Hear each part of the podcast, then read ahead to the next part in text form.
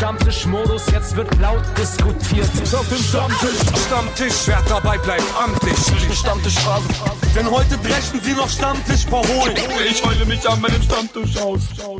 Moin und herzlich willkommen zu einem neuen Backspin Stammtisch. Mein Name ist Nico Backspin.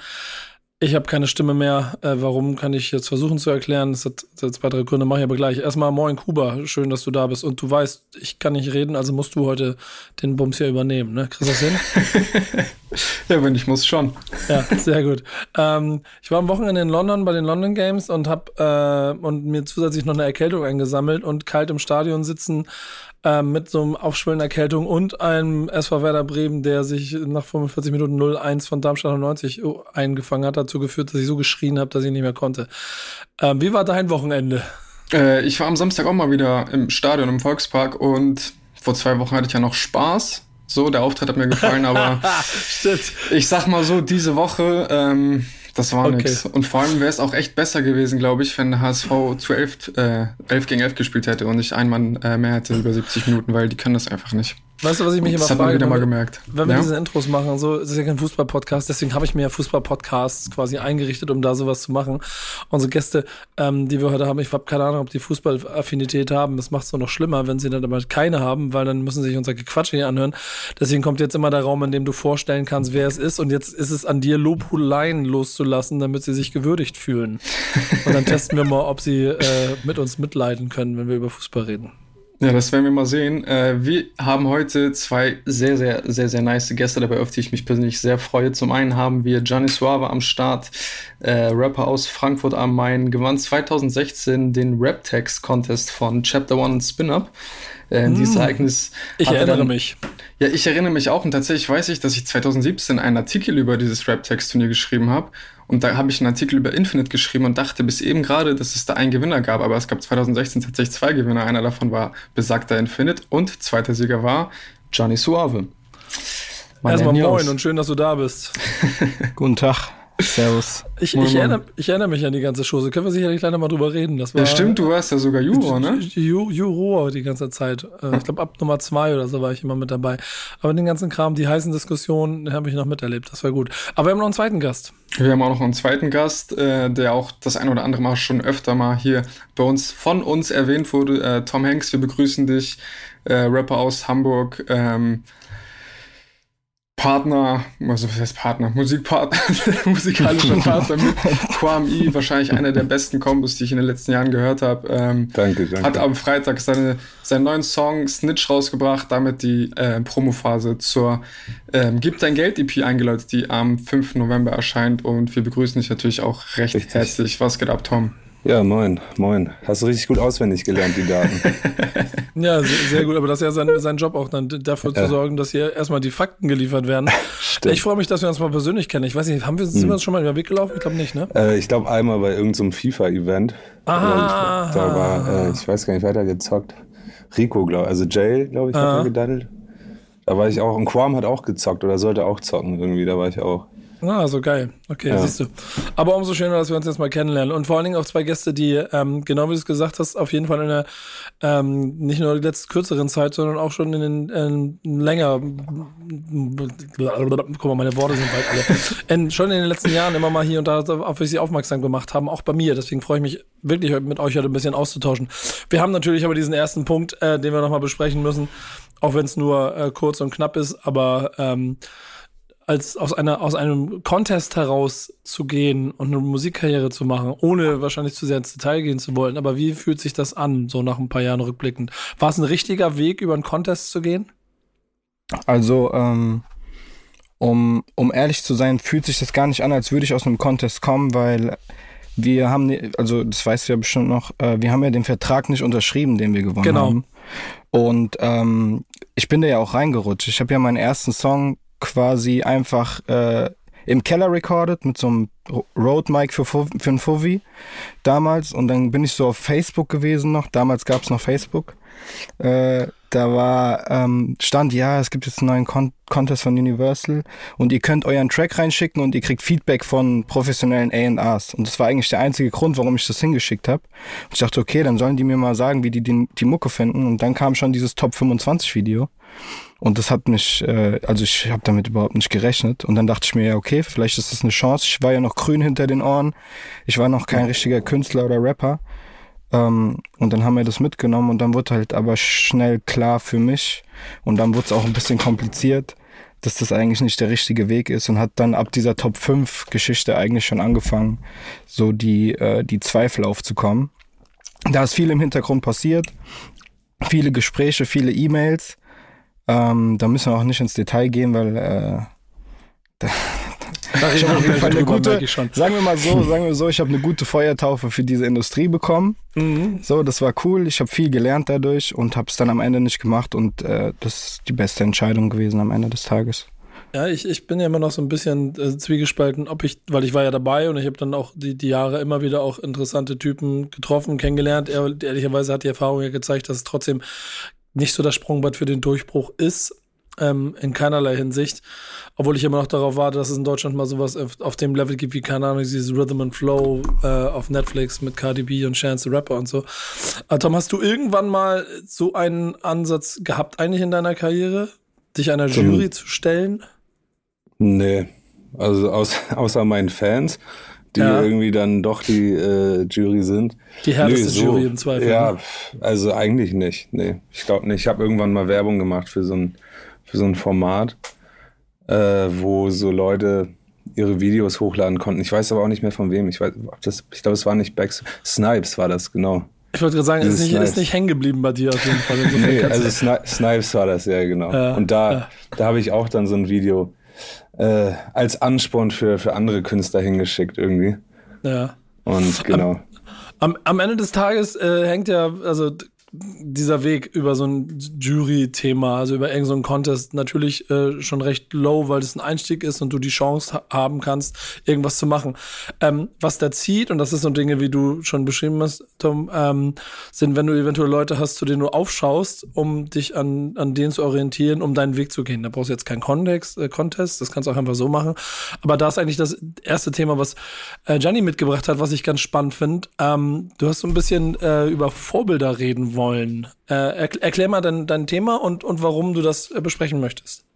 Ähm, also die Sache, die mich momentan als Künstler in der, in der Industrie und äh, die Art, wie ich die ganze Dynamik ähm, beobachte, quasi auch gerade so in der Pandemiezeit, am meisten umtreibt, ist halt so, wenn ich an die Mucke gehe, dann habe ich einen Anspruch daran, halt, ähm, sagen wir mal, was Progressives zu machen, weiterzudenken, out of the box zu denken, aber auch ein Vorbild als Mensch für die Leute zu sein, die meine Musik hören. Ich habe ein gutes Beispiel dafür. Ich hatte mal so eine äh, 30 Track lange Russ-Playlist. Kennt ihr Russ? Bestimmt, mhm. oder? Mhm. Mhm. Und dann habe ich ein Interview von dem gesehen und der war voll cocky, so voll unsympathisch. Und nach dem Tag habe ich nie wieder Russ gehört, so weil ich mir dachte, okay, ey, der erzählt mir ja was auf seinen Tracks. So, der ist aber eigentlich voll der Vogel. Ich lasse es halt mal lieber so. Und ähm, äh, ich hatte jetzt die Tage äh, ein paar interessante Gespräche auch mit Freunden, wo es darum geht, so äh, was halt der Anspruch ist, wenn man Musiker ist. Es ist nur halt Mucke zu machen, das muss ja jeder auch für sich definieren. Macht man einfach Mucke, ähm, die Spaß macht, macht man Mucke, die vielleicht was vermittelt. Und ich bin auch kein klassischer Politrapper, aber mir fehlt so ein bisschen, was heißt, mir fehlt, mir fehlt eigentlich gar nichts, weil ich, ich, das, was, was, was es noch nicht gibt, das erlege ich mir dann auf und sage, okay, das kann ich erfüllen quasi. Ähm, mal wieder so ein bisschen ähm, Leute, die als Rapper und als Vorbild für Leute, also für, für Fans, für Kinder, für, aber für auch andere Erwachsene, die, die sich vielleicht lost fühlen, so mal die Eier in die Hand nehmen und halt mal wieder so für was stehen. Wisst ihr, was ich meine? So, ähm. Ja, Tom, du nix? Früher. Ja, ja, also voll, voll. Ich verstehe, was er meint. Ähm, das, also, ja, voll, da bin ich voll bei ihm. So.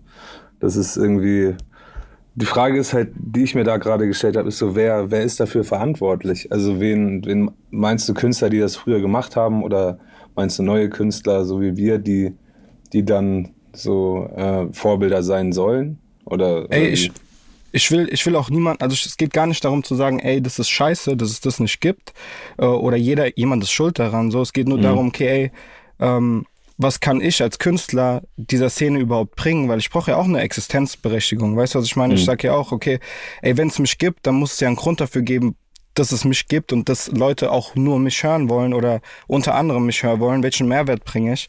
Und was mhm. ist da so ein bisschen meine Mission?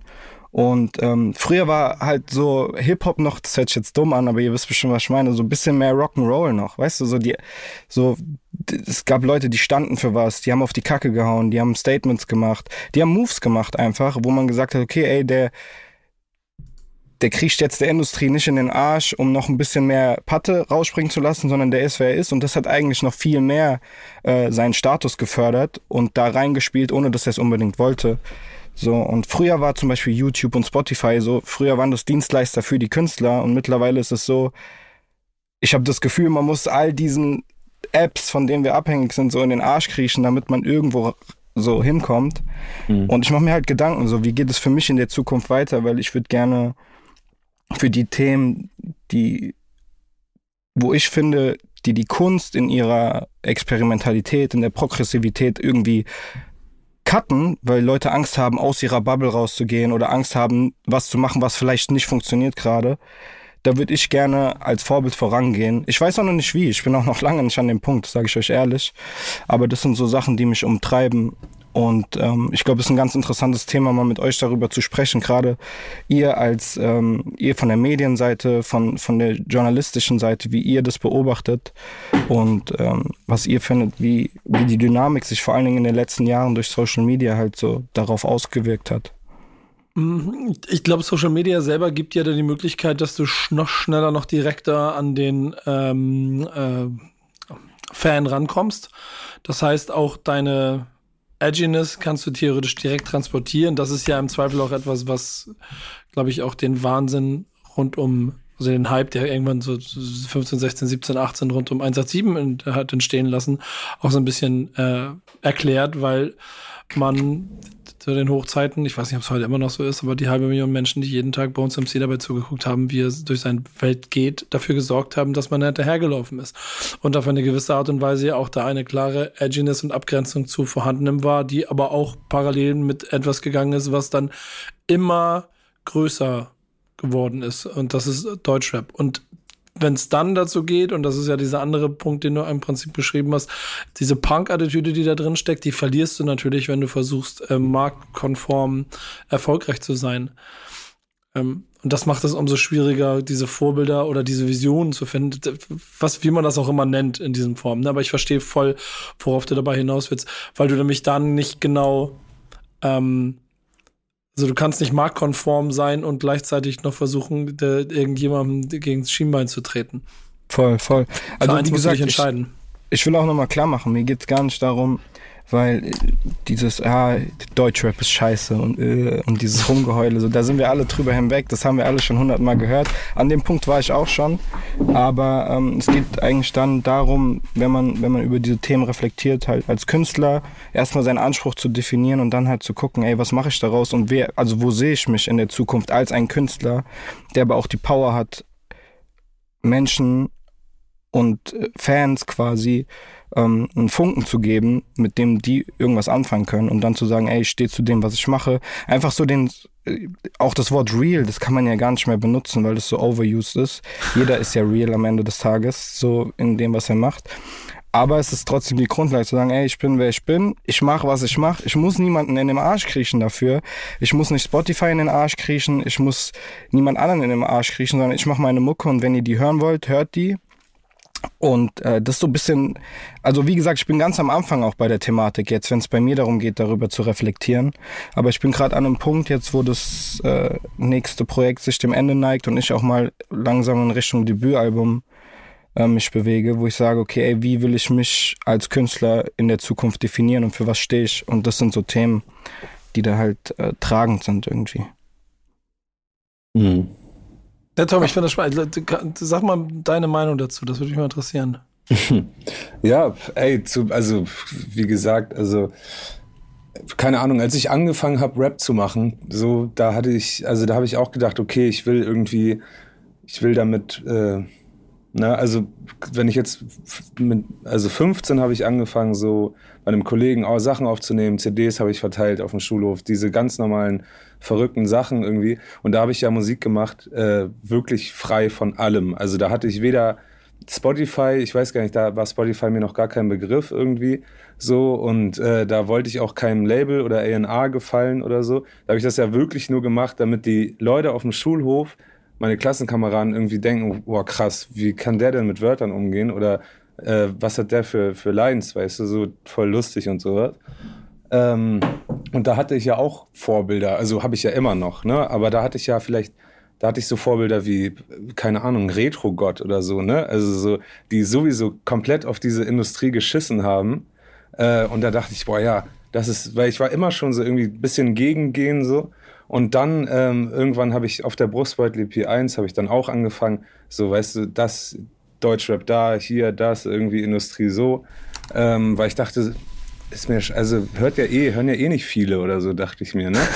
Und dann irgendwann, ähm, keine Ahnung, dann irgendwann merkt man, okay, warte mal, äh, wenn, dann ist ein Management da, so, oder okay, Spotify spielt eine Rolle, weil, ne, da gibt's Playlisten und wenn du in diese Playlisten kommst, dann, dann äh, hast du mehr Streams, so. Und ähm, dann gibt's da A&Rs und Labels und dieser ganze Vertrieb und sowas. Und ähm, als, ich, als mir das bewusst wurde, so, da musste ich auch aufpassen. Also da, ich glaube, da gibt es für viele Künstler so diesen Weg, da muss man, wie du gesagt hast, Nico, da entscheidet man sich für, für, für so einen Weg, ne? Okay, will ich jetzt mich diesem System und dieser Industrie beugen und, und irgendwie versuchen, alles so zu machen, dass es bei dieser Industrie funktioniert? Oder bleibe ich weiter so meinen Texten treu?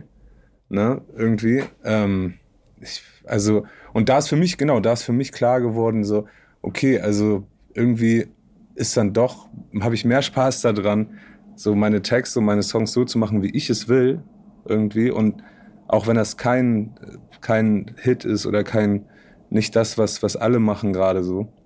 Und wenn das nicht in eine Playlist kommt, dann ist es so, weißt du irgendwie. Ähm, ähm, ja. da, da ist genau der ganz entscheidende Satz, den du sagst. Und ich glaube, den braucht es gerade, wenn man heute eine Vision und, und, und also, also einen Weg für sich finden will, um vielleicht auch selber Vorbild zu sein für etwas oder zumindest eine eigene Identität zu schaffen. Denn das ist ja das mhm. Schwierigste, Schwierigste gerade und das Wichtigste, dass man mutig genug ist, bestimmte Dinge nicht zu machen, nur weil sie so gemacht werden müssen. Und mhm. dann auch mit den Konsequenzen daraus leben. Wenn du dann überzeugt von dir als Künstler bist, dann kommt der Erfolg. Genau. Und ja. davon gibt es genug Beispiele. Ja. Voll.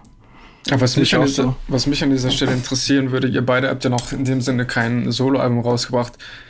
Ähm, und ich will, also Alben sind ja auch immer kürzer geworden durch die, äh, durch die Zeit, haben eher nur noch 30 Minuten Länge, 10, 12 Songs, davon sind 8 als Singles vorreleased. So. Habt ihr überhaupt, also könnt ihr euch überhaupt vorstellen, noch so einen richtigen Alben zu denken oder würdet ihr sagen, äh, lieber Song für Song oder dann in die, in die Piece rausbringen, weil sich das Album Ende wahrscheinlich nur die wenigsten von vorne bis hin anhören werden. Ähm, also, ja, also ich bin großer Fan von Alben, ne? Also nach wie vor war ich da damals irgendwie, als ich nur Konsument war. Mhm. Ähm, und auf jeden Fall kann ich mir vorstellen, auch ein Album rauszubringen. Also ich arbeite auch gerade an einem Album so. Und ähm, natürlich, also hört man, ne, ja, aber Singles sind besser oder, oder weiß ich nicht so. Aber das ist mir dann in dem Sinne auch schon wieder scheißegal, weil ich denke so, keine Ahnung, so, dann, da sind wir ja wieder bei dem Punkt, ne, mache ich das für mich oder, oder mache ich das für irgendeine Industrie, so. Mhm. Äh, keine Ahnung, also auf jeden Fall könnte ich ein Album rausbringen und ich will, will das auch machen, so, weißt du. Ähm, ja, also, um da mal anzusetzen, ist ja genau der Punkt. Also, weißt du, so Leute sagen so, ja, mach mal so zwei Minuten Songs, damit so die Streams so öfter sind und so. So, da, also fick ich einfach nicht mit. So, ich werde 100, also ich, ich bin wirklich ein Projektkünstler, so, weil ich finde, dass so ein Album, das ist genauso wie Tom gesagt hat, so als, als Konsument, so, das war immer das, was mich am meisten abgeholt hat und das, was mich eigentlich am Ende auch zu einem Hardcore-Fan von Hip-Hop gemacht hat, dass du über ein Album einfach eine ganz andere Art hattest, äh, was zu vermitteln, weil es die Möglichkeit gab, mehrere Gefühlslagen, mehrere Ebenen. Das ist wie ein ja. Film, wie ein krasser Film eigentlich. Und dafür habe ich eigentlich angefangen zu rappen. Also für mich gibt es eigentlich nur die Option, alles, was ich gerade mache, ist eigentlich ein Aufbau dazu, mir eine Grundlage zu schaffen, endlich mal ein richtig krasses Album zu machen. Ja, das finde ich auch total spannend. Ich glaube, das ist dann am Ende auch das, worauf man sich ähm, glaube ich, einigen kann, aufgrund des Status, in dem ihr euch gerade befindet. Wenn du diese Vision hast, wie du dich als Künstler siehst, dann verfolg die konsequent. Und wenn du die konsequent verfolgst, dann wirst du auch irgendwie damit an einen ähm, Punkt kommen, ähm, der vielleicht dich zumindest erstmal ähm, dahin bringt, wo du sein möchtest. Und wenn die Leute es mitkriegen, dann auch ähm, der Erfolg mit einhergeht. Also meine äh, meine Hausaufgabe, die ich bekommen habe, ist dann ein Masterbeispiel dafür, wie du konsequent deinen Weg gehen kannst und äh, damit auch erfolgreich wirst. Das äh, besprechen wir aber nachher. Es gibt eher andersrum, glaube ich, was ich ganz spannend finde bei dieser Vision und dem der eigenen Identität, die da drin steckt. Ähm, noch eine Leitfrage der Woche, die wir mitgebracht haben, die ich einfach mal draufstreuen möchte, weil ihr nun mal auch aus zwei Städten kommt, wo das gang und gäbe ist und allein schon mitunter für die eigene Vision als Basis hilft oder reicht, wollte ich nicht sagen, aber es ist schon ein sehr wichtiges Manifest, auf dem du bauen kannst, wenn du dich als Künstler ähm, aufstellen möchtest. Kuba.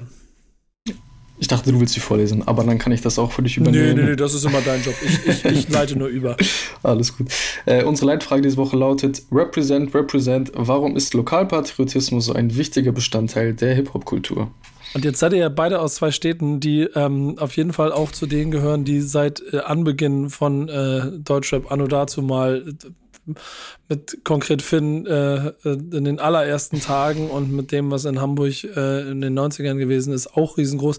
Wie, wie kaum andere Städte in Deutschland für genau das stehen, was sich dann überall auch ausgebreitet hat. Glaubt ihr, dass es immer noch ein wichtiger Bestandteil ist, allgemein und vor allen Dingen auch für euch als Künstler? Woher ihr kommt und wofür ihr steht? Ähm, beide, beide mit der höflichen Geste. Einer muss einsteigen. Was für Gentleman. Ähm, ja. ja, also ich meine, es ist, glaube ich, schwierig, wenn man aus Frankfurt heraus rappt, äh, die Tatsache, dass man aus Frankfurt ist, quasi zu ignorieren. ähm, das glaube ich allerdings wirklich. So, ich bin, ich bin in der Nordweststadt groß geworden. Das Auch heißt, das noch. Äh, das ist, glaube ich, noch im Herzen von, von all dem, von all dieser Legacy, über, um die es geht, ne? Azad, Jonesman, damit, damit bin ich groß geworden. Vielen Dank, Azad, ähm, dafür, ne? Dass, dass du auch 20 yeah. Jahre später immer noch eine komplette Identifikation mit einer Ecke hast.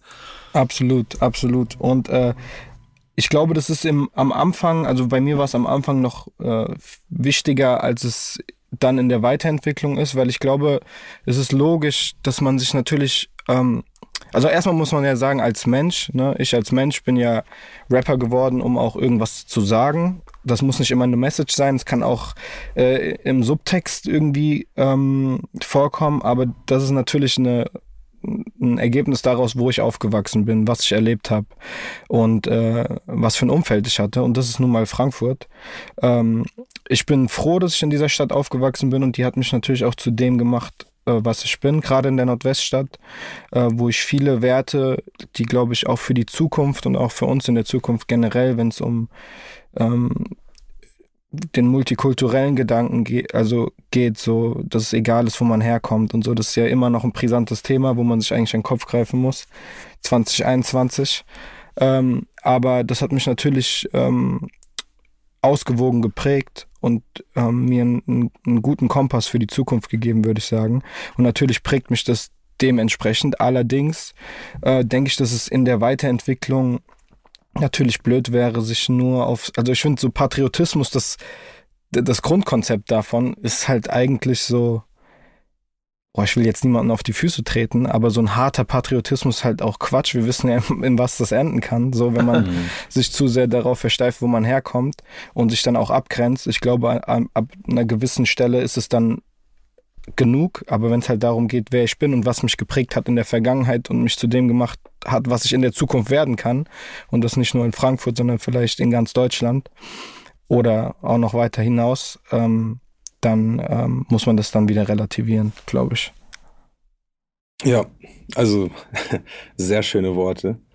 Ähm, da, da bin ich, also da finde ich, finde ich genauso. Also guck mal, das Ding ist irgendwie, ich finde auch, das ist immer noch präsent. Leute irgendwie representen ihre Gegend, ne, ihr Viertel, also jetzt so Hamburg, ne, ihr Viertel in Hamburg, manchmal mhm. auch nur eine Straße oder so irgendwie, aber ich glaube, das ist immer mit einer, das hat halt einfach wirklich mit einer persönlichen Verbindung zu tun, so. Ähm, so wohingegen, ne, also ich finde irgendwie, auch wenn man eine ganze Stadt versucht, irgendwie zu, so wieder auf die Karte zu bringen oder so, ne, das ist ja, das ist ja alles irgendwie ähm, so ein persönlicher Bezug und ich glaube, man, man ist vielleicht gar nicht so stolz auf, auf einen Stadtteil oder so, also würde ich sagen, sondern man ist eher stolz auf die Erfahrung, die man da gesammelt hat und also repräsentiert das einfach nur durch das Äußern von der Postleitzahl oder, oder was weiß ich, ne? Also so, so habe ich das aufgefasst irgendwie. Ja. ja, es ist, ich, ich habe immer so einen, ähm, einen Song von Enoch, äh, den ich sehr mag. Das ist dieser Nonplusultra. Und da ist immer eine Zeile, die ich total gerne mag. Äh, erkennen meine Gegend an den Tags, mhm. an, der, an, den, an, der, an der Wand oder irgendwie sowas alles. Und äh, die, da geht auch diese Steglitz Süd, dicker Südberlin. Das versprüht ja schon so ein, so ein, so ein also, also etwas, was mein ganzes Leben mich schon quasi begleitet, dass ich immer es merke, wenn mir jemand seine, seine Hood authentisch repräsentiert, dass mich das triggert. Ich kann mhm. dir nicht mal genau erklären, woran das liegt. Äh, das, als Hamburger natürlich vollkommen logisch und mhm. in den 90ern damit groß geworden.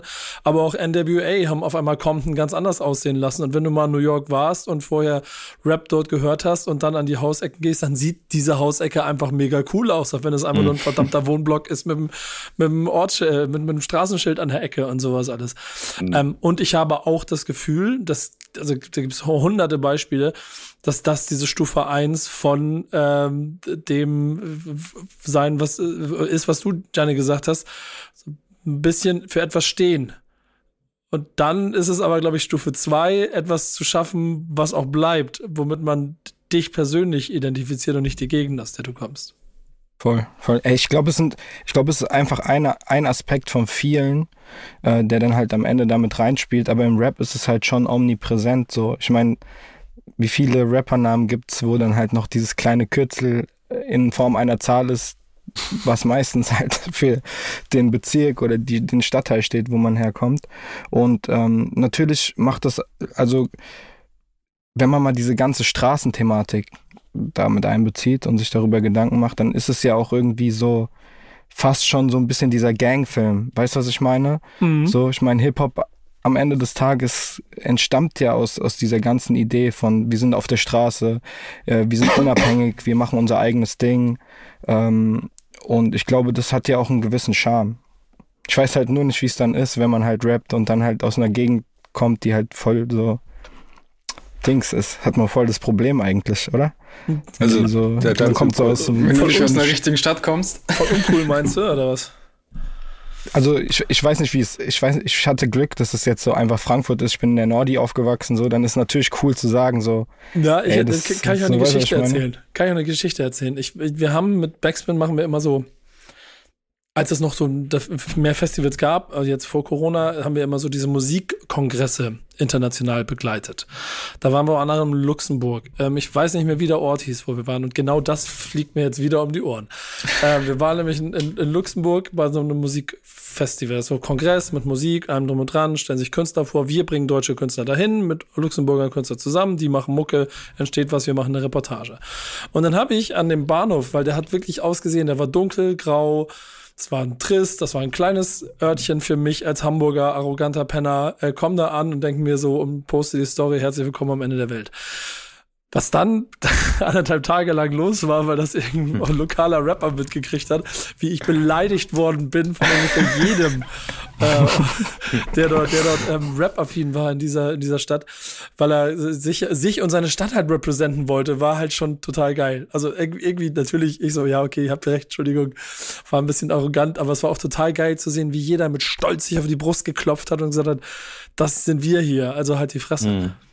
Ja, also ja, voll. Und ich glaube auch, also, so, äh, ne, also, es ist ja auch so in Kleinstädten, keine Ahnung, ey, da gibt's dann vielleicht nicht 300 Blocks oder so, da gibt's drei Blocks, aber auch da spielt dieser, spielt sich das Leben vielleicht ähnlich ab wie, wie in den Blockgebieten hier in Hamburg, weißt du, nur in, in kleiner voll. so.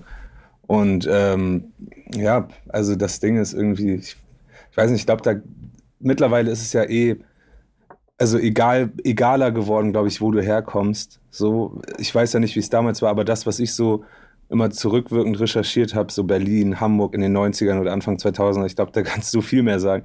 Ey, so, da gab es doch voll Beef, oder nicht? Also auch allein, einfach nur, wenn man aus Hamburg gekommen ist und Rapper war und nach Berlin gegangen ist, dann wurde man nicht so akzeptiert, oder? 100 also Prozent, 100 Prozent. Und Stuttgart ja auch, Max Herre und so, diese, diese äh, Freundeskreis-Sachen, so.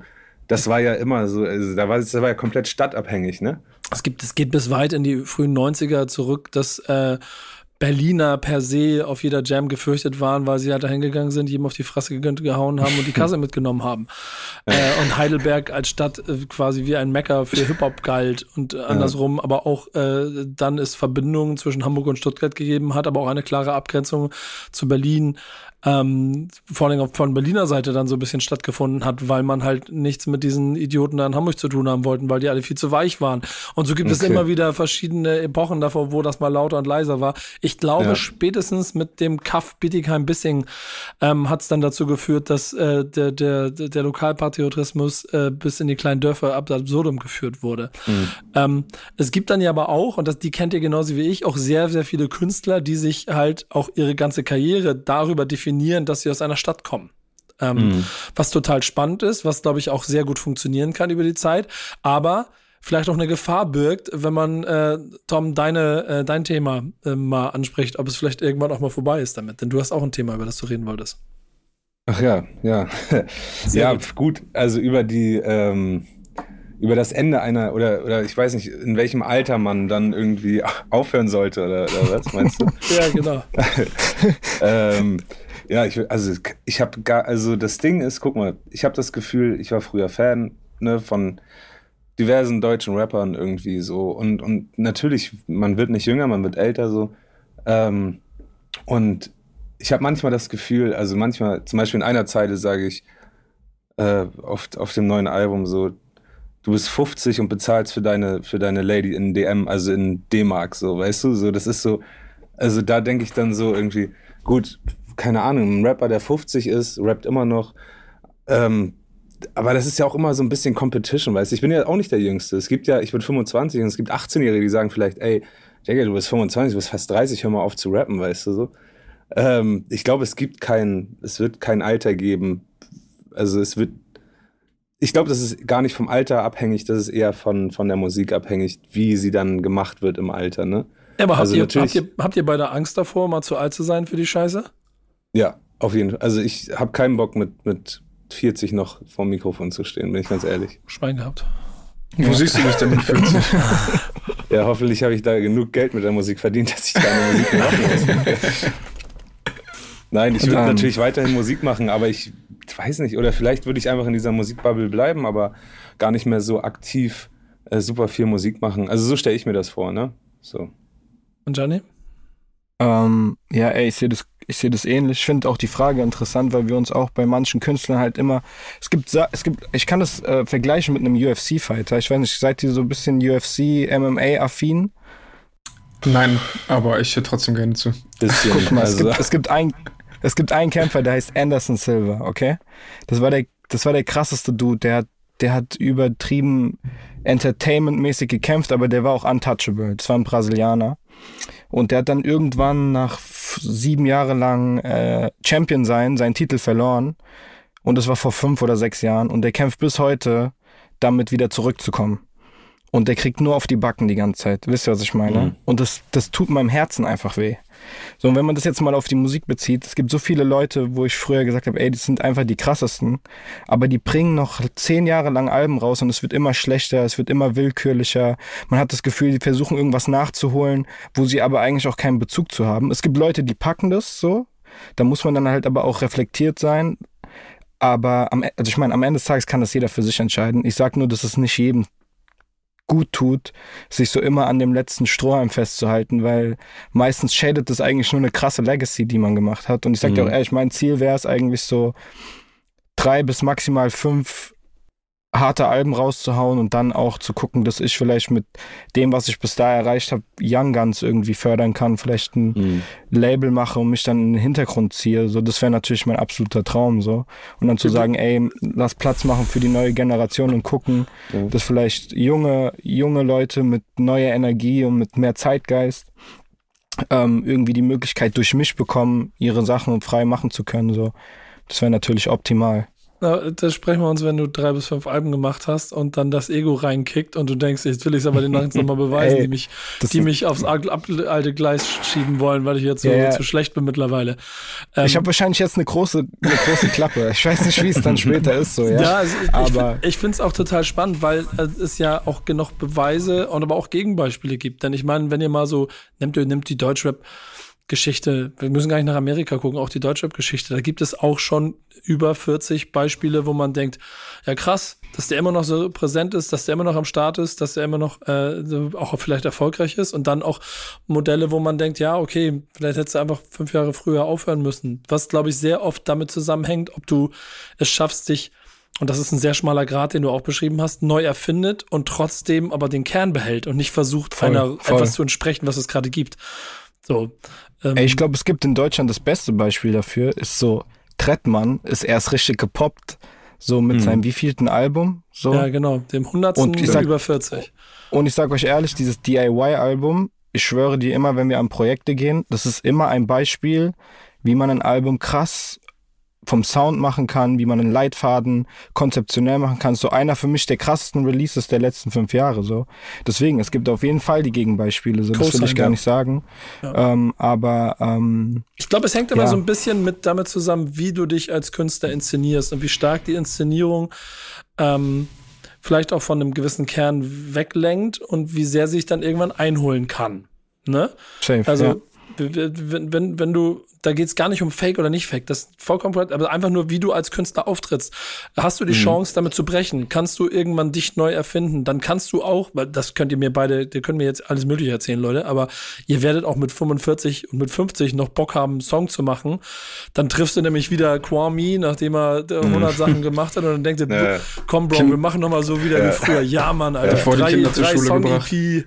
Äh, ja, ja klar, also es kann voll sein. Also das kann echt sein. Und ich meine, ne, ich habe, ich liebe Musik so äh, und ich glaube, die Liebe wird auch nie wird nie weggehen. Also so, aber jetzt in meiner Vorstellung ist so, boah ja, irgendwie mit, mit Ende 30, keine Ahnung, so da da mache ich das, ne, habe ich ein Label oder so oder, oder irgendwie, ah. wie Gianni gesagt hat, so, ne? Ich glaube. Aber ich, da, da, diese Ego-Sache spielt ja natürlich auch eine große Rolle, ne? Ich glaube, so. ihr habt aber den Vorteil, dass ihr sehr vielen beim Scheitern und auch beim Richtigmachen zugucken könnt, national wie ja, international. Voll. Und ja. das wird auf jeden Fall einen Effekt haben. Ich werde immer, ich komme nun mal aus dieser Generation und ich bin mit ihm aufgewachsen, also groß geworden, immer für meine Generation Jay-Z hochhalten können, weil der mit 50 plus ein Album machen kann. Das klingt wie ein Album, das ein Typ macht, der 50 plus ist und damit alle erreicht, die mit ihm groß geworden sind. Es gibt dann irgendwann eine Generation, die kennt ihn nicht mehr. Da ist das scheißegal, ob die das fühlen oder nicht.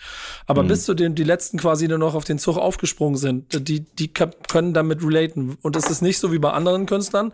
Und das habe ich auch mit ganz großen Legenden meiner frühen Kindheit, wo ich denke, Alter, nee, auch lass die letzten zehn Alben, das ist lieb, ja. aber lass es, lass es sein. Ja, Danke für das eine. So. Jay-Z ist ja. ein gutes Beispiel, safe. Aber der ist halt, der ist halt in so vielen Dingen, was das angeht. Und es wird auch in eurer Generation Künstler geben, von denen ihr, die ihr jetzt seht, die neben euch groß sind, wo ihr denkt, ja, okay, das machst du aber keine fünf Jahre mehr. Und bei den anderen denkt ihr, okay, wir werden uns auch noch in 15 Jahren auf Augenhöhe mhm. treffen können. Kennt, ähm, ihr, kennt ihr diese beiden, diese beiden, ähm, ich will es jetzt nicht abwerten sagen, aber diese Opas aus England, die so Grime machen? Mhm. Ich habe ein Video gesehen, weil. Ja, also ich ja, weiß noch immer nicht, ob die das selbst schreiben oder nicht so, aber das ist hart. Die sind so ja, beide so krass. 60 ungefähr und die machen so Hardcore Grime auf so wirklich dummen Grime Beat. Das kommt sehr hart, müsst ihr euch, müsst ihr euch mal geben. Vielleicht ist das auch ein Business-Konzept, man weiß es ja nicht. Johnny, ich fand, ich fand halt ganz interessant, dass du ja für den Anfang der ganzen Reise, wo du ja selber sagst, wo du noch steckst, ja auch schon darüber nachdenkst, zu überlegen, wofür stehe ich und wie möchte ich eigentlich äh, wahrgenommen werden. Also eine Reflexion von deinem Hier und Jetzt. Und das darfst du nicht aufhören. Gerade wenn du erfolgreich wirst, da gibt es ganz viele Beispiele, wo das Problem ist, dass es zu viele Ja-Sager um herum gibt und wenige Leute, die dir sagen, das ist vielleicht nicht so cool. Wenn du das hinkriegst, auch mit Erfolg irgendwann dich selber zu reflektieren und zu überlegen, vielleicht gehe ich in die und lass das sein, vielleicht mache ich die Dinge und die Dinge mache ich nicht, dann schaffst du es alt zu werden damit. Wenn du das nicht machst, wirst du zu einer Karikatur Voll. deiner selbst. Absolut. Aber, aber, was ihr dann auf jeden Fall noch habt, also wir gehen jetzt mal den, den Gesetz den Fall durch, ihr beide werdet Gold- und Platin-Künstler und habt sehr viele Erfolge. Ähm, egal, ob es dann für euch weitergeht oder ihr in der Sackgasse seid oder wie auch immer, ihr habt auf jeden Fall wahrscheinlich auch dann die Möglichkeit mit NFTs äh, versuchen, ein Side-Business aufzumachen. News der Woche, Kuba. Äh, die News der Woche kommen von Crow und Savage, denn die haben letzte Woche äh, NFTs versteigert. Dazu kommen wir gleich. Denn ähm, bevor wir ins Thema einsteigen, ich denke mal, keiner von euch wird wissen, was ein NFT ist. W wisst ihr das? Ihr, ihr, wisst, ah, doch, ihr wisst es vielleicht, ja, aber dann. Ich hab, also ich habe davon gehört. So. Ja, okay. Na, ich habe es mir auf jeden Fall mal versucht, ein bisschen selbst zu erklären. Also ein NFT äh, übersetzt Non-Fungible Token. Äh, das ist ein sogenanntes digitales Etwas, was ja schon mal sehr nichtssagend ist. Ähm, aber dieses digitale Etwas ist auf jeden Fall einzigartig und gibt es so nur einmal. Und genau durch diese Einzigartigkeit ähm, bekommt es dann auch einen gewissen Wert. Genau. Wenn man ein, ein wenn man ein NFT kauft, ähm, bekommt man sämtliche Rechte übertragen und kann mit diesem Token quasi machen, was man will. Ähm, wenn es ähm, ja, falls da, also bei, bei Savage gibt es ja, glaube ich, auch ein paar Änderungen, ähm, aber da kommen wir gleich zu. Aber de facto gehört ja dann quasi dieses digitale Etwas. Und nun kommen wir zum eigentlichen Thema. Crow hat schon im äh, Sommer zehn NFTs an seine Fans verschenkt. Äh, die haben dann lebenslang Eintritt zu allen seinen Konzerten gewonnen ähm, hat aber jetzt noch einen draufgesetzt und äh, vier NFTs ähm, zur Auktion ähm, gestellt. Das teuerste ging Re-Rap für knapp 27.000 über die Auktionstheke. Äh, das günstigste für knapp 6.000 Euro und äh, versteigert hat der junge Mann einfach digitale Crow-Masken, was ich auf jeden Fall auch sehr, sehr interessant finde. Ich habe es noch nicht so ganz gecheckt, aber ähm, finde ich auf jeden Fall eine interessante Sache. Äh, Savage hat dem Ganzen noch mal einen draufgesetzt, ähm, hat einfach äh, zusammen mit seiner mit einer Notarin das originale Textblatt zu seinem Text von King of Rap verbrannt, daraus dann NFT gemacht und äh, das wird jetzt gerade auch äh, versteigert. Das aktuelle Gebot liegt bei 5.500 Euro.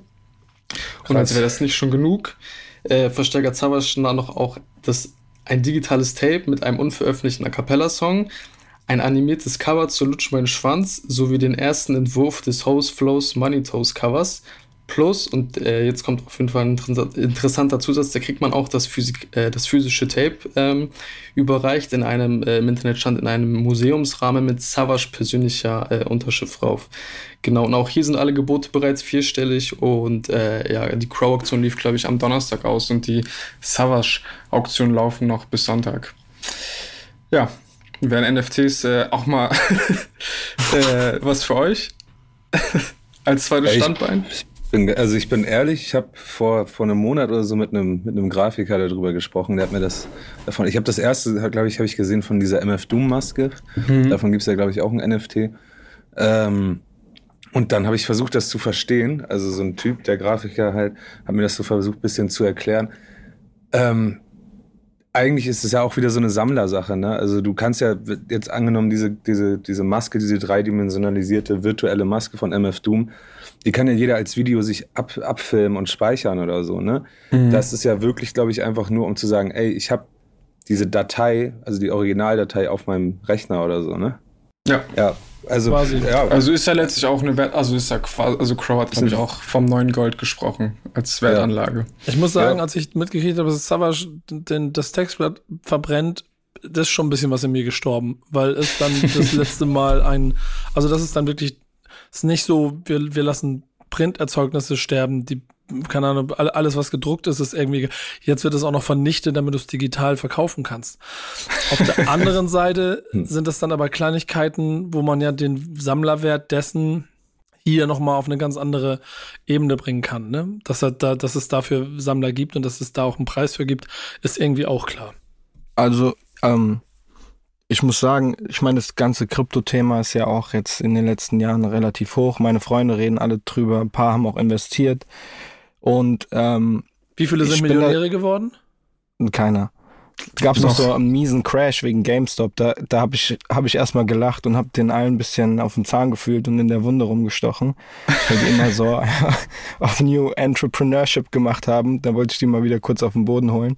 Aber ist ja auch egal. So, ist ja, kann ja sein, dass ich sowas auch ein bisschen verpenne. Ähm, und ich beschäftige mich trotzdem damit, um es zu verstehen. Aber ich finde, dieses NFT-Ding hört sich bis jetzt halt noch an, als wäre es halt was für Leute, die noch ein bisschen zu viel Geld rumliegen haben, so und äh, halt eine Art für, für Künstler nochmal auf einem anderen Weg ähm, ein bisschen Patte zu machen. Sobald es mal vielleicht einen Mehrwert hat, dann auch einen inhaltlichen, ähm, feiere ich es bestimmt auch dann, aber noch, also ist bestimmt cool. Leute freuen sich auch darüber. Ich meine, wenn jemand 27.000 hinblättert für eine digitale Crow-Maske, dann ist es das wahrscheinlich eine Win-Win-Situation. so, er freut sich drüber, so er ist bereit, 27.000 Euro zu bezahlen Crow hat 27.000 Euro, so ist cool. Und wenn beide Bock drauf haben, dann ist es ja an sich nichts Bedenkliches, aber ich bin da raus, glaube ich, noch bei der Thematik. Kann sein, dass sich das auch ändert. Man weiß ja nie, wie die Zeiten spielen, so. Aber da waren wir auch wieder bei dem Thema, was muss man machen, um, um äh, cool zu sein und äh, den Leuten zu gefallen. I don't know, man. Ich weiß nicht. Ich sehe das alles immer noch extra bisschen skeptisch so, um, um ein bisschen Distanz dazu zu halten. Aber ich will mich natürlich auch nicht vor neuen Trends irgendwie verschließen. Ähm, aber noch ist es so ein bisschen so, hört sich so nach so Art, Art Collector mäßig an und Leute, mhm. die halt was haben wollen von den Künstlern, die sie feiern. Am Ende das gibt ja sogar mit Fußballteams, ne? Man kann sich so NFTs von Manchester United und so holen, dann hat man so Anteile oder sowas, habe ich gehört. Ach echt? Crazy. Ja. Es ist auf jeden Fall etwas, wo man äh, sehr viel Geld investieren kann. Und ja, da wird sich auf jeden Fall auch ein Markt entwickeln, der jetzt schon da ist. Ähm, es gibt so ein größeres Projekt von Finn Kliman, diesem Handwerker hier aus dem Deutschland, der ja unter anderem das Klimansland hat und auch nebenbei sehr erfolgreich Independent Mucke rausbringt. Übrigens ein Musterbeispiel dafür, wie du eine Vision dir baust und sie verfolgst und konsequent durchziehst.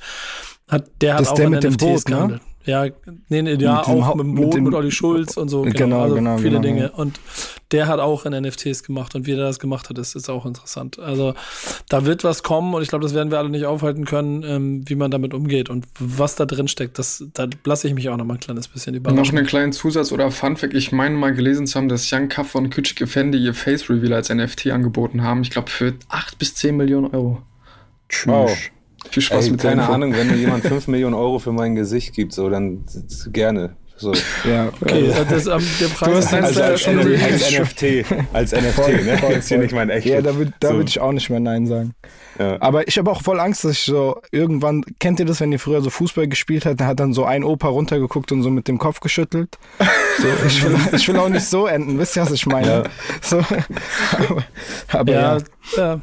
Ähm, alles, was wir in unserer Playlist haben, Thank Backspin It's Friday, könnt ihr frei zugänglich hören, müsst ihr keine NFTs für kaufen. Und da suchen wir meistens unsere Songs der Woche raus, Kuba und ich. Äh, das haben wir auch diese Woche wieder gemacht und das können wir, glaube ich, relativ locker und entspannt mal kurz durchballern, denn ihr habt ja hoffentlich auch ein paar Songs der Woche oder zumindest Releases der Woche mitgebracht, könnt ihr leicht überreden. Ich mache es relativ schnell. Ähm, nee, mach du mal zuerst, weil ich will noch schnell ein Zitat suchen. Was ist dein Song der Woche? Mein Song der Woche und ich freue mich tatsächlich, ihn announcen zu können, denn äh, ich habe mir einen Song von Kalim gepickt, äh, der mich zum ersten Mal seit langer Zeit mal wieder gecatcht hat, ähm, einfach weil es mal ein anderer Song war. Der Song hieß Blueprint, ähm, ist am Freitag erschienen, äh, auf seinem kommenden Album ähm, Trapper of the Year drauf, welches äh, in knapp zwei Wochen erscheint, meine ich. Produziert ist der Song von Stickle, was auch wieder eine sehr, sehr, sehr, sehr, sehr, sehr nice Combo war.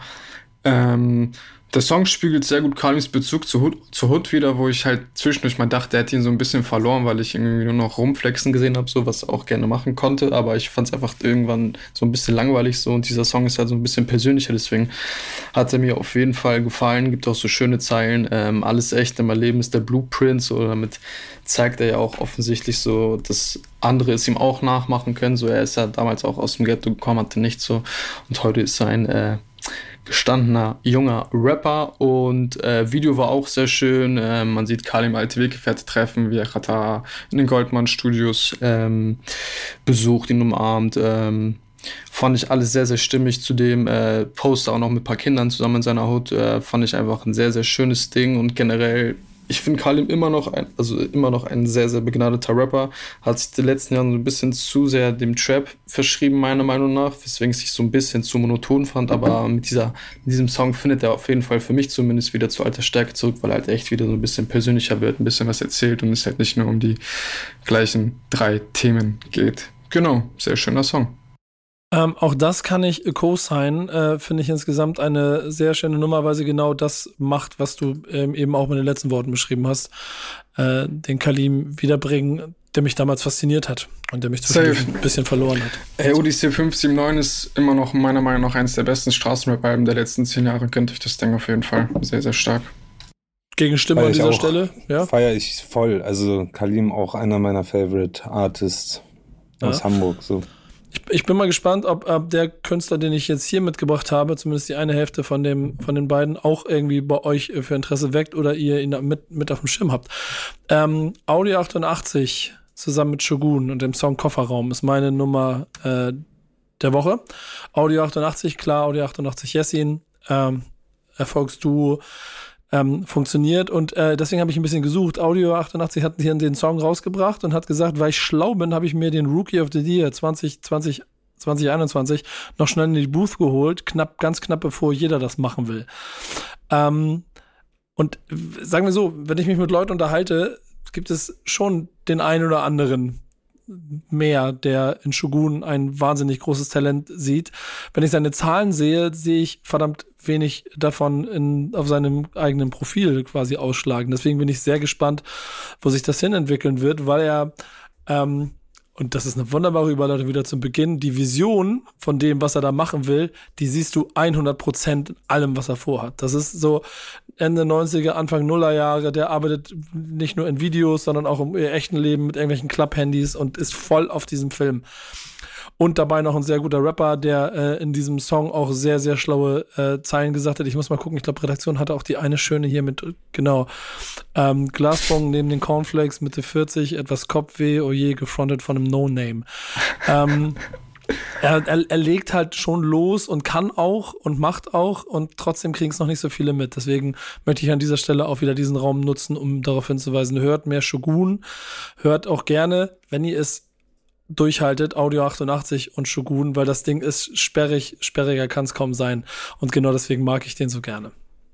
Voll. Was, hab, hab, was habt ihr mitgebracht? Erstmal, erstmal gib mir mal einen Shogun-Film. Habt ihr den auf dem genau, Schirm?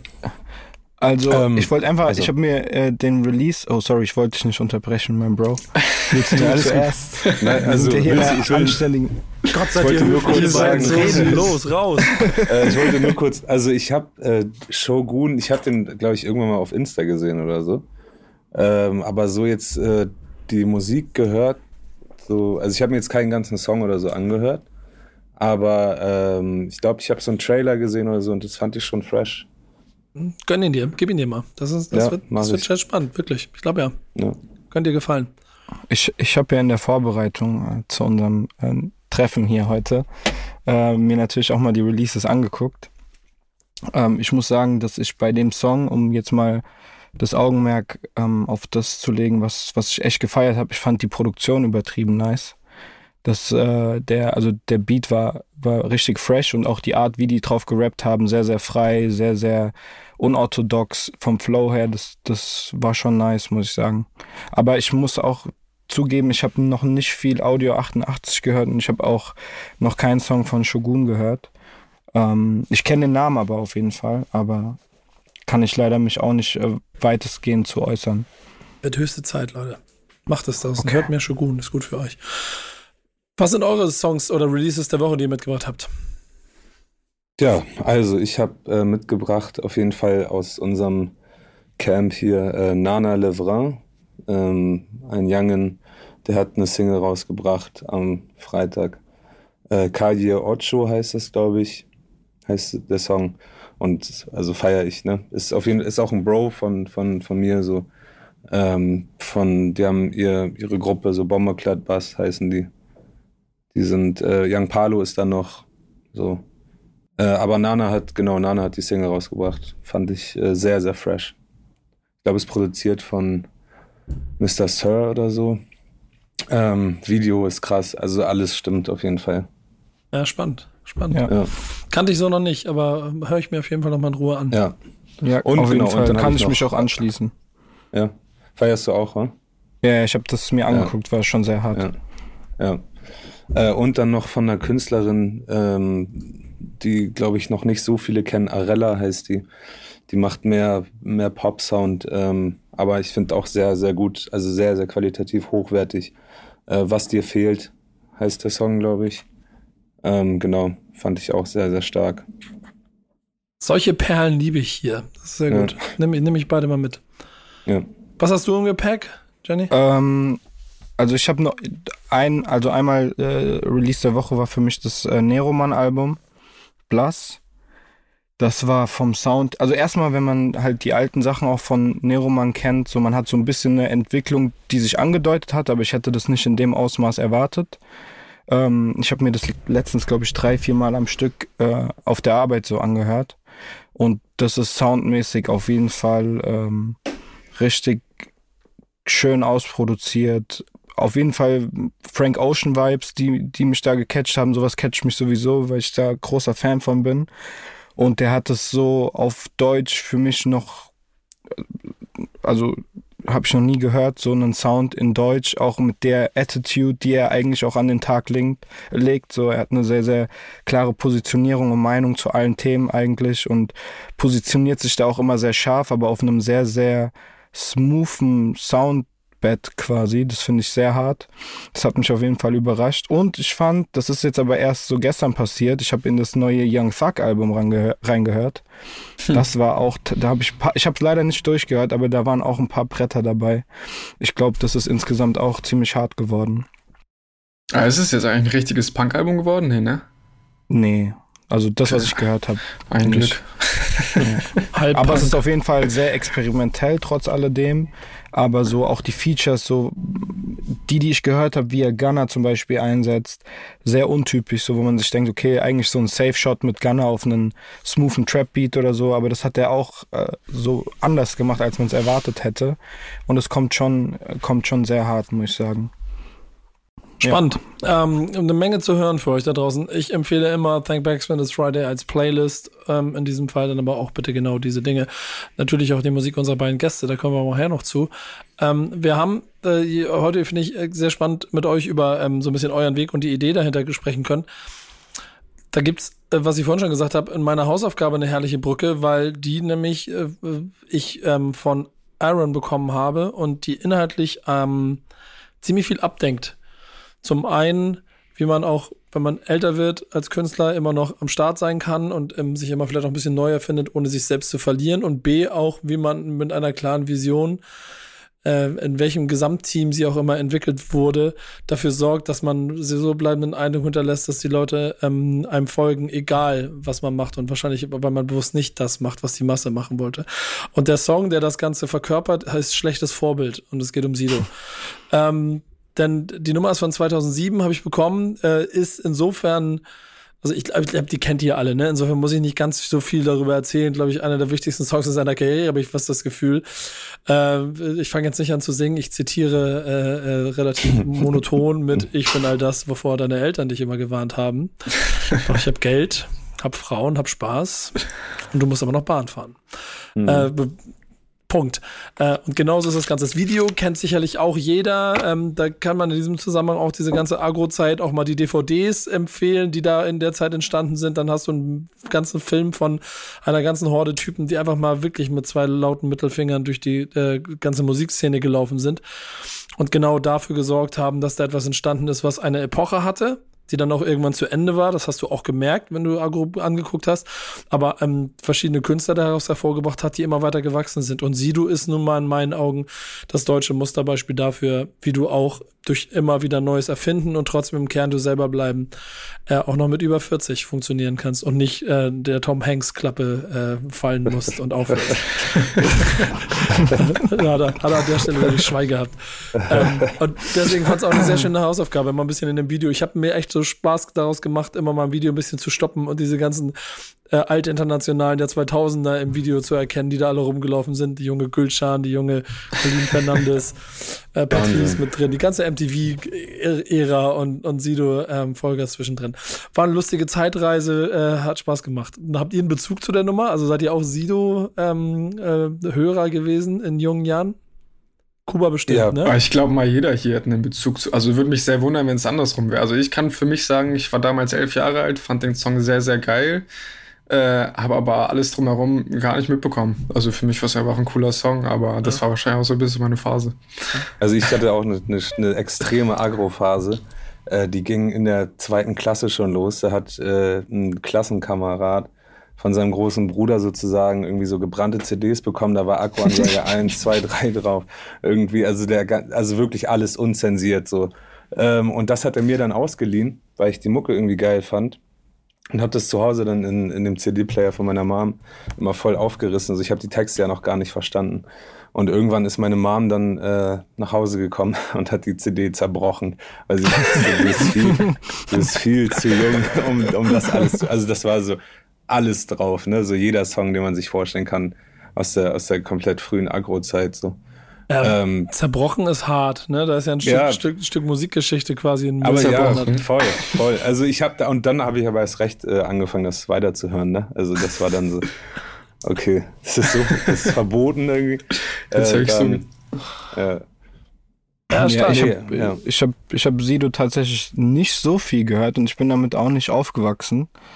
So, ähm, aber ähm, bei mir kam es irgendwie später, komischerweise. Bei mir hat es so, äh, bei diesem 23-Album, ich weiß nicht wieso, das war, war das mit Bushido, war das zusammen? Mhm, ja, ja, mhm, genau. Da hatte ich eine kurze Phase, wo ich dann auch nochmal so rückwirkend mir Sachen angehört habe. Ähm, aber ähm, ja, ich finde auch so, wie er heute so medial auftritt, so ich finde es ganz cool, weil er immer so eine sehr, sehr entspannte Haltung auch wenn er im Fernseher auftritt oder wenn er irgendwo ist, hat und so ein bisschen über den Ding steht und sich dessen bewusst ist, was er aber auch geleistet hat und inwiefern er zwar ein schlechtes Vorbild, aber auch ein gutes Vorbild war für eine junge Generation an Rappern wahrscheinlich, die sich halt äh, getraut haben. Und das ist genau das, was wir eigentlich besprochen haben vorhin. Zu sagen, das schlechte Vorbild, was er war, war eigentlich das Vorbild oder die Vorbilder, die ich mir wünsche heutzutage, dass man sagt, okay, man macht nicht das, was jeder von einem erwartet, sondern das, was man halt fühlt.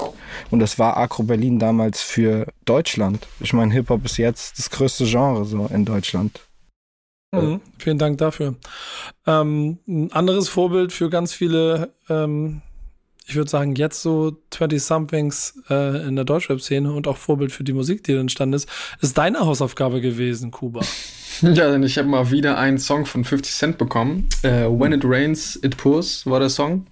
Kannte ich tatsächlich davor noch nicht, obwohl ich der Meinung bin, dass ich eigentlich relativ viel äh, 50 Cent gehört habe.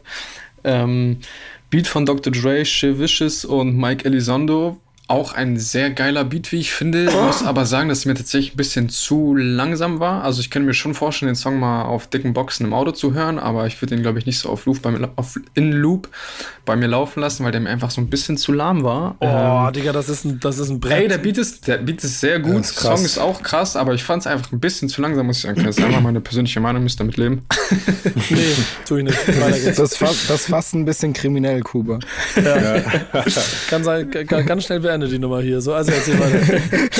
Wir haben Song rappt äh, so vom tristen Alltag, vom, vor allem vom gewaltgeprägten Alltag ähm, in der Hood, rappt aber auch darüber, wie viele Kugeln er fängt, aber natürlich auch, wie viele Kugeln er verteilt. Ähm, und es gibt auf jeden Fall den ein oder anderen lustigen Fun-Fact zu dem Song, denn ich meine, ich gehe immer stark davon aus, dass sehr viele Rapper diesen Song sehr viel gefeiert haben und sehr viel gehört haben, denn äh, es gibt so einige Referenzen, die es gibt. Äh, Lackmann samplet den Beat in seinem Song Reflexion, Skepta äh, rappt in der Hook zu Praise the Lord, It Rains, It Pours und OG Kimo als letztes Beispiel, äh, der sagte letztens auf Regen, wenn es regnet, dann regnet es richtig.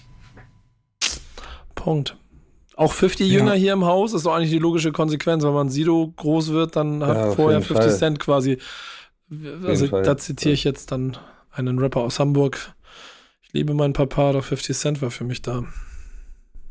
Ja, Mike Drop. Also, muss man war, das, aber, war das Boats? Nee, äh, Jizzes. Nee, Jizzes, ja. Ja, ich glaube, da muss man fast gar nichts zu sagen. So 50, ähm, ich finde, ich habe auch, ich habe, ich bin groß geworden, habe so in the Club und so gehört und das war cool, so weil es im Radio lief und bin dann danach wieder auf die älteren Lieder so gekommen und äh, 50s so, also also gerade dieses Lied When It Rains It Pours, dann gibt's noch dieses Rider Music und Many Man, so das sind für mich absolute Classics. kann ja. man gar nicht, also kann ich nichts anderes zu sagen. Ja, stark, stark. Es macht auch immer, ich muss sagen, auch den Hausaufgaben Spaß, auch für mich nochmal wieder ein bisschen zurückzuwandern äh, auf solche Nummern, weil sie einfach in der Flut und Masse, mit der ich mich heute beschäftige, ja noch mehr in Vergessenheit geraten, wenn sie es wagen, schon 20 Jahre alt zu sein. Insofern habe ich mir auch immer Freude an deinen Hausaufgaben, weil ich dann wieder ein bisschen in Erinnerung und Vergangenheit schwelge. ja, Aber was mich, was mich noch interessieren würde, ich weiß, ich glaube, ich, ich, glaube, ich habe es nicht gesagt, der Song war ähm, auf dem Soundtrack vom Get Rich or Die Trying drauf. Ich habe den Film tatsächlich noch gar nicht gesehen. Ist das ein geiler Biopic geworden? Alter, das ist, das ist, also für mich mit dem Biggie-Film auf jeden Fall äh, der krasse, also auch tausendmal krasser als Eight Mile für mich. Oh, so. das ist schon mal gut. Dann, dann werde ich ihn mir anschauen. Aber auf jeden Fall, alle, solltest alle drei hintereinander gucken, dann hast du einen ganz guten Mix von allem gekriegt. Und, ja. und noch diese Tupac Biggie äh, Doku auf Netflix, da gibt es ja auch noch so was. Äh, die, die, die Verfilmung dieser Serie, die ist, die ist dann cringy an der Stelle. ähm, ey, das war's, Leute. Danke, hat Spaß gemacht. Schön, dass ihr da wart. Es war gut. Hausaufgaben kriegen ja. wir noch.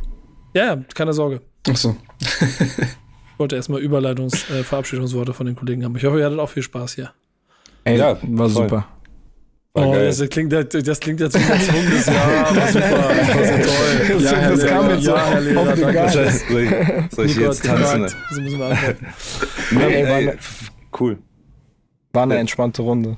Kann man äh, nicht sagen genau, Kuba hat's gesagt, ey, wir kriegen noch Hausaufgaben von euch, mit denen verabschieden wir uns und euch gemeinsam dann ins Freie. Was äh, müssen wir uns anhören? Fang du an. Okay. Immer das. Ähm, von mir gibt's heute äh, The Book of Soul von Absol. Ähm, einer der Rapper aus dem TDE-Camp, die mich wahrscheinlich am meisten geprägt haben in der Art, wie ich rappe so, wo ich viel gelernt habe, wenn es darum, zu geht, äh, darum geht, wie man schreiben kann und was für Möglichkeiten man so flowmäßig hat. Ähm, und das ist für mich einer so der realsten, authentischsten äh, Rap-Tracks, die ich kenne, so, die mich auch berührt haben. Ähm, vor allen Dingen emotional äh, kann ich euch nur ans Herz legen, ist so einer meiner Favorite Tracks, die wahrscheinlich nicht so viele auf dem Schirm haben, weil das jetzt kein, kein Mainstream-Hit ist oder irgendwie auch insgesamt groß gepoppt ist. Deswegen gebt euch den Song und äh, hört zu, was er sagt. Ich habe das Gefühl, du musst mir noch eine Hausaufgabe geben. Denn äh, ich glaube, wir hatten den schon. Ach, Wirklich? wir schon? Echt? Ja, ja. Ich habe ich google immer sofort als nächstes und ich habe sofort gesehen, dass ich den, äh, dass ich den Link bereits benutzt habe. Ähm, jetzt würde das Archiv der Redaktion helfen. Ähm, gib mir sicherheitshalber, ich gebe dir noch mal kurz, denk noch mal kurz nach, vielleicht gibt es noch eine andere Nummer von ihm, aber sicherheitshalber noch eine zweite Nummer. Okay. Äh, in der Zeit kann äh, Tom dann vielleicht kurz seine Hausaufgabe nennen. Aber ich glaube, den hatten wir schon auch besprochen. Und ja, ich bin voll bei dir. Das ist eine großartige Nummer. Das hat auch da musst du mir aber noch herausfinden, wer den, den gegeben hat. Das würde mich echt immer interessieren. Ja, Redaktion, ne? Okay, okay. also äh, ich habe mitgebracht ähm, Intelligent Hoodlum. Das ist, äh, ich weiß gar nicht, der hat, also der heißt sonst Tragedy Gaddafi oder so. Das ist ähm, aus den 90ern, also das habe ich auf meiner Reise, als ich äh, so die 90er Rap-Sachen durchgehört habe, äh, ist er mir da irgendwie im Kopf geblieben. Grand Groove heißt der Song. Äh, aber das ist der Bonus-Mix, das ist ganz wichtig. Also auf Spotify und so Heißt, also, es gibt zwei Versionen von dem Song und das ist der Bonusmix. Ja, ich bin gespannt. Sag mir auf jeden Fall erstmal nichts. nee, es, also es ist wirklich, ich glaube auch in den 90ern war das wahrscheinlich Untergrund, ich weiß es nicht. Aber da muss ich auch ähm, mal, also ich muss ich auch mal suchen hier. Bonusmix sagst du, ne? Ja.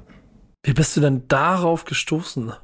Ja, also damals, also mit 15, 14, 15 habe ich so YouTube durchgehasselt und von Gangstar, von Guru, DJ Premier, durchgeklickt, dann äh, Capone Noriega und so. Und die hatten mal Beef, glaube ich, äh, mit, mit diesem Tragedy Gaddafi. Und genau, dann habe ich den Song gehört, damals auf YouTube mit einem mit einem Video. Ja. Und äh, der Song ist sehr geil. Also ich finde den sehr, sehr krass. Da, da geht es um, um, also einfach um den Tod so. Also ähm, und ja, der irgendwie begleitet mich doch immer mal wieder so. Äh, ich bin äh, von vielen, was du gerade gesagt hast, sehr beeindruckt, inklusive deinem Hausaufgaben machen, das du selber schon gemacht hast. Sehr ja. großen Respekt äh, dafür. Ähm, ja, danke. Finde ich gut. Die Hausaufgabe hatten wir schon ähm, letztes Jahr. Äh, ich bin, ähm, wir finden gerade noch raus von wem, das liefern wir auf jeden Fall nach. Ähm, das heißt, du musst noch einen liefern. Ähm, okay, komm, dann nimm ich mal irgendwas Verrücktes. Ähm, ein Song, der mich letztes Jahr wirklich auch auseinandergenommen hat, gerade in der Corona-Zeit, ist äh, Planet Caravan von Black Sabbath. Viel Spaß. Eieieiei. Sag mir nicht, den hattet ihr auch schon. Nee, nee, nee, nee. Ja. Guck mal, die Sache warum? ist, pass auf, wir waren äh, in dieser, in der Corona-Zeit. Äh, der haben, klingt also auf das, jeden Fall das, nach Corona-Zeit. Ja, ja, auf jeden Fall. In, der, in dem Viertel, wo ich jetzt wohne, das ist Bornheim, das kennt ihr natürlich auch über äh, Celo, 385 quasi. Du weißt. Ähm, ähm, da bin ich immer von der Wohnung, also die, die, der WG, in der ich gewohnt habe, zu der Wohnung von meiner Freundin gelaufen, war so 10 Minuten Walk und die Straßen waren halt so leer gefegt. Und wir hatten einen Tag, wo wir uns so ein bisschen im Freundeskreis so Songs gezeigt haben, die wir hören, wo wir jetzt nicht wirklich drauf kommen würden, dass mhm. man die hört. So. Und ich, für mich so Black, Black Sabbath so kein, kein Begriff gewesen. Ich habe mich damit nie auseinandergesetzt. Und der hat, der eine Homie hat dann zu mir gesagt, ey, hör dir den mal an, der ist todeskrass. Und ich schon so, ey, Bro, chill mal, ich glaube nicht, dass ich das feiern werde. Dann hat er mir den angemacht. Und ich habe dann noch herausgefunden, dass der gesungen wurde von ähm, Ozzy Osbourne. Aber nachdem ich den Song gehört habe, ey, der Song ist hammerhart. Also ich kann euch das nicht beschreiben, es ist wahrscheinlich eher ein Gefühl, was der Song vermittelt.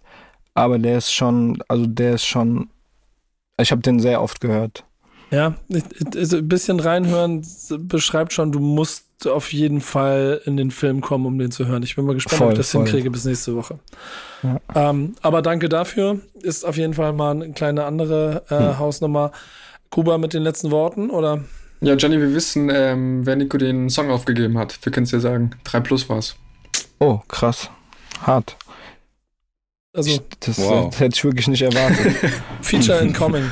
3 plus auf der nächsten EP als Feature. Ich sehe es schon kommen. Schöne Grüße an dieser Stelle. Ihr habt zuerst Nico, erfahren. Ja? Vielleicht als Hilfe. Es gibt sogar zu dem Song ein Video, wo die beschreiben, wie, wie die auf diesen Song gekommen sind und wie der entstanden ist. Vielleicht hilft dir das ja bei der Vorbereitung. Geil. Das, das war cool. die letzte wichtige Info, die wir brauchten. Ja. Danke euch, Leute. Es hat Spaß ja, vielen gemacht. Dank. Danke euch da draußen fürs Zuhören und äh, viel Spaß nächste Woche bei der nächsten Folge von Bixman Stammtisch. Bis dahin macht's gut. Bleibt ciao, gesund. Ciao, ciao. Stammtischmodus, jetzt wird laut diskutiert. Auf dem Stammtisch, Stammtisch, wer dabei bleibt, amtlich. Stammtischphase, denn heute brechen sie noch Stammtisch verholen. Ich heule mich an meinem Stammtisch aus. Backspin. Backspin. Backspin. Backspin.